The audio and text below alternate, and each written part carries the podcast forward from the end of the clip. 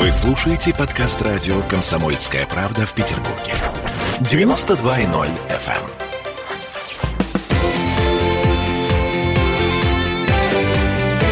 Картина недели. А это мы вернулись в петербургскую студию радио «Комсомольская правда». Я Дмитрий Делинский. Я Ольга Маркина. А Ректор гуманитарного университета профсоюзов Александр Записовский. Вместе с нами на троих подводим некоторые информационные итоги уходящей недели. В этой четверти часа давайте немножко глумиться над цветым, над деньгами. Смотрите, в России собираются поменять дизайн бумажных рублей. Официальная причина – обновление защиты от подделок. Мгм, Как же? Э, ну, есть, да, есть конспирологическая версия по поводу того, что власти затеяли деноминацию очередную. Но э, давайте оставим это там Дугину и его Об единомышленникам. этом мы узнаем через полгода однозначно. Не через полгода, года через два. Ладно, а, значит, дизайн 50-рублевки. Все помнят, что 50 рублей – это петербургская купюра. На одной стороне у нас там э, статуя Невы у подножия растральной колонны, Петропавловский собор, а с другой стороны вид на стрелку Васьки. И вот по плану году это к 2022 там должно появиться что-то другое. В связи с этим вопрос. Э, Что? Ох, Дмитрий, во-первых, я все-таки позволю себе прокомментировать вашу реплику в конце прошлой части нашей беседы, которую вы сделали перед рекламой. Я не хочу, чтобы радиослушатели, узнав от вас, что мы вернемся одетыми, подумали, что мы до этого могли быть раздетыми. Боже упаси, что вы, Александр Сергеевич. Раздетыми. Консервативнее было, да. нас никого себе нельзя Это представить правильно, да. с вами. И тем не менее, пе- перемены. Да, вот. что- мы, мы, конечно, консерваторы, но э, перемены назрели. Эм, дизайн 50-рублевки еще при Ельцине делали в 98 году. 23 года назад. Да, м, деньги, деньги, дребеденьги, позабыв покой и лень. Я воспитан в советское время. Я вам скажу, что я не люблю разглядывать деньги. Я их даже держать в руках не люблю. Серьезно? Да, я их вынимаю с- из, из кошелька с каким-то мучением. Не потому, что с ними надо расстаться. Ну-ну-ну. А потому что на них масса там всяких отпечатков пальцев. С моей точки зрения, это какой-то не очень чистый предмет. Где-то в э, западных странах проводили исследования на предмет содержания наркотиков на бумажных купюрах. Да, в общем, весь И- спектр. И наркотики там Полностью, тоже да, есть. да, Ну, я бы не стал бы их облизывать, конечно. И еще раз скажу, Можно что... вдыхать. Не надо вдыхать. Вот. Я запомнил в годы моей юности, мне это страшно понравилось. У нас была такая группа, рок-группа «Санкт-Петербург», в то время как их гоняла милиция. Рикшан, И- да. Да, там был такой Рикшан, знаменитый солист этой группы. Так вот, когда их очередной раз откуда-то выгнали и сорвали им концерт, и они пошли там и тащили на своем горбу вот эту технику, один из фанатов их затащил в подворотню, вот, и они там подключились к его квартире там, через окно в розетку, и перед тем, как начинать концерт, почему-то значит, Рикшан выступил, вот что это, конечно, все бесплатное мероприятие, и он очень мрачно сказал, деньги, не люблю я эти деньги. Я куплю карточку на проезд и талоны на еду, и не буду знать, что такое деньги. И одна из причин, по которым я очень жалею, что не сбылось, э, э, это даже было не пророчество, это было что-то вроде прогноза Никиты Сергеевича Хрущева А. через 20 лет построить коммунизм. Дедушка мне об этом говорил, когда Да. я была маленькая. Я говорила, дедушка, пойдем ты купишь мне пирожное. А дедушка говорил, ой, я думал, уже коммунизм наступил. Я кошелек дома оставил. Понятно. Никита Сергеевич обещал когда-то на одном из съездов партии, что через 20 лет будущее поколение советских людей будет жить при коммунизме. Ага. Я очень этого ждал. Потому Все что, ждали? да, деньги должны были отменить, и все от каждого по способностям был такой лозунг. Каждому по труду? По потребностям. Ну, сначала по труду, это лозунг социализма. А лозунг коммунизма, это каждому по потребностям. Сколько хочешь съесть, столько и ешь. О, ничего себе, тогда у Да. меня такие большие потребности. Да. В смысле еды Вот. вообще? Но, конечно... Но что-то не получилось у нас с коммунизмом. Конечно, да, не получилось. И поэтому деньги до сих да. пор, так сказать, есть в наших кошельках. А- есть, кстати, и наличные тоже, которые иногда нужны. Э, Жгут руки иногда. Вот. Жгут. И все-таки 50-рублевая купюра. Значит, условия, э, которые выставил Центробанк, эм, каким должен быть дизайн? С одной стороны, достопримечательность городская, с другой стороны, достопримечательность федерального округа, в котором находится тот город, которому посвящена купюра.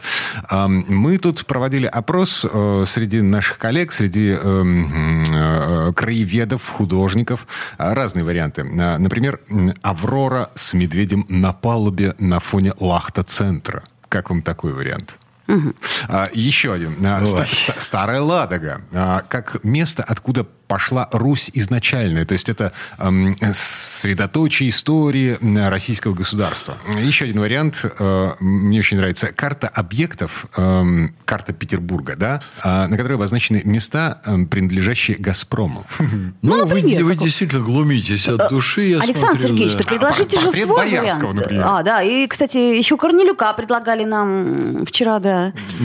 Вот я бы, например, э, За Песоцкого был. страшно протестовал бы, возмущался, вопил, если бы кто-нибудь сказал, давайте за Песоцкого там. А, Дим, предложим? Возмущайтесь, вопите. Не надо, не надо. Я как представлю себе, что меня мусолил бы какой-нибудь Каждый там, встречный да. поперечный.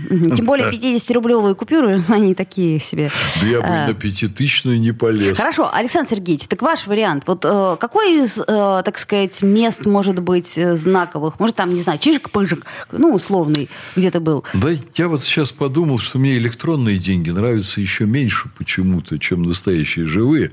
Это надо осмыслить. Давайте раздадим все ваши деньги бедным. Да у меня денег-то с собой практически нет. Толечка, я вам отдал... электронных давайте Я лично вам отдал бы с удовольствием, конечно. Вы А я бедным. А вы на высокое искусство пустили. Вот. Но мне даже фантазировать так не очень хочется. В Ленинграде, конечно, очень много замечательных мест. В Петербурге, по которым наш город идентифицирует. Э, Ну, в общем, их называть, наверное, это банальность. А, ну, Лахта-центр, например, а, может стать вот такой Вы знаете, если всерьез и не Да. ерничать, Да. вот насколько мне не нравилась идея поставить Лахта-центр напротив. Смольного, Да. настолько я согласен с тем, что вот сейчас Лахта-центр занял это место. Это правда. И Я там- уместен он там, и красив, и- Красив. и, там выглядит он с проезжаю воды часто. хорошо, и как-то вот Да. даже не раздражает. Да. Вот соглашусь тут с вами. Да. И я вам скажу, что есть одна очень интересная вещь. Вот м, противники того центра, который должны были поставить напротив Смольного и называли Кукурузиной, они обращали внимание на то, что мне очень хорошо известно, на размышления Дмитрия Сергеевича Лихачева, которые он высказывал о архитектурном своеобразии Петербурга. Дмитрий Сергеевич говорил, что своеобразие нашего города составляют три линии, которые он называл небесными. Одна – это линия воды, другая – это линия набережных, которая, ну, она примерно, в общем, идет почти ровная, не считая мостов, на одной и той же высоте, тоже практически везде. Так было сделано, видимо, по там, принятым в какой-то момент нормативам. И третья линия небесная, она появилась благодаря императорскому указу. Был указ не строить ни один дом выше Зимнего дворца. Из-за этого, собственно, все строили по максимуму. Вот как бы вровень с Зимним дворцом. Если вы смотрите на город с любой набережной или с воды, все крыши в один уровень. Это необычайно. Вот так нет этого нигде. И Дмитрий Сергеевич говорил, но есть еще очаровательные контрапункты. Это шпили собора.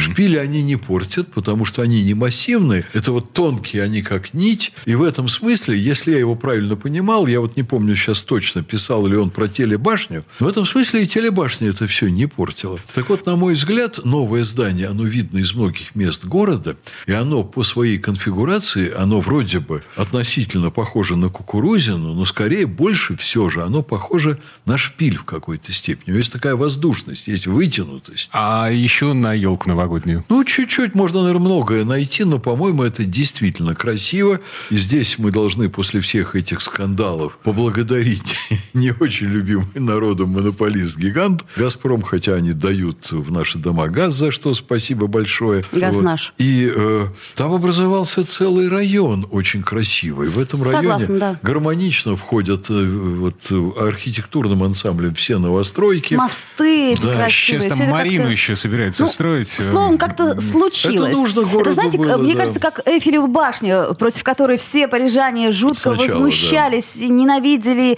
а потом как-то раз и стал Да. символ И Парижа. я Конечно, она не станет, но приятно выглядит. Да, я к сказанному добавлю, что я знаю людей, которые вот создавали первоначальную идеологию вот этого микрорайона вместе э, с третьим вот этим скоростным диаметром. Вы удивитесь, но третий скоростной диаметр проектировался во времена губернатора Яковлева. Ну Нет, мы совершенно не Звезда, удивимся, да. А Валентина Матвиенко, собственно, начала его воплощать в жизнь, и вот только уже при Беглове, по-моему, закончили. Нет. И Да, э, делал это Полтавченко, да. архитектор Макарченко, и сейчас они оба с большим удовольствием на это смотрят, и они радуются, что они когда-то это все пробили. Это очень бюрократически сложно пробивается. Развиваются вот такие проекты. И, в общем, наверное, это здорово. У нашего города должна быть какая-то вот такая современная часть, которая не поганит старую историческую часть города. Вот сейчас это получилось. Я еду на работу по набережной, смотрю на это все, выезжаю на скоростной диаметр, сейчас получается быстрее. Очень красивые виды. Вот э, в таком духе, конечно, можно создавать новые части города, и мы будем радоваться. Стало быть, на 50-рублевку можно Ухта-центр, этот Лахта-центр. Да и на тысячную Нет, можно. мы пока про 50-рублевку Да, говорим. да, Не да, торопитесь. Ярослав- вид, что была там «Зенит-арена», чтобы был мост, чтобы был вот э, «Газпром» здание. Вот А, это. В общем, а, мы за новые достопримечательности Петербурга, потому что стрелку Васьки уже все знают наизусть, да? Вот. а- Ну, а Адмиралтейская игла, естественно, тоже по умолчанию всем известна. Так, ладно, приговорили. Многоточие в этом месте поставим. Вернемся в эту студию буквально через пару минут. Я Дмитрий Делинский. Я Ольга Маркина. Ректор Гуманитарного университета профсоюзов Александр Записоцкий вместе с нами. Э, На троих подводим некоторые информационные итоги уходящей недели. Картина недели.